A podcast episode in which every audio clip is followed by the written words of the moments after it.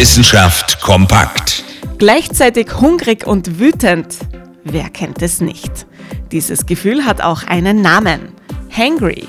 Eine Mischung aus hungry, hungrig und angry, wütend. Aber ist da wirklich etwas dran? Fest steht jedenfalls, wenn wir hungrig sind, sind wir tendenziell schlechter gelaunt als sonst. Dieser Zusammenhang lässt sich auch wissenschaftlich nachweisen. Woran es aber liegt, dass wir hangry sind, das ist noch nicht geklärt. Möglicherweise liegt es daran, dass sich unser Gehirn schwerer tut, Emotionen zu kontrollieren, wenn wir schon länger nichts mehr gegessen haben. Oder wir empfinden unsere Umwelt anders, wenn wir hungrig sind.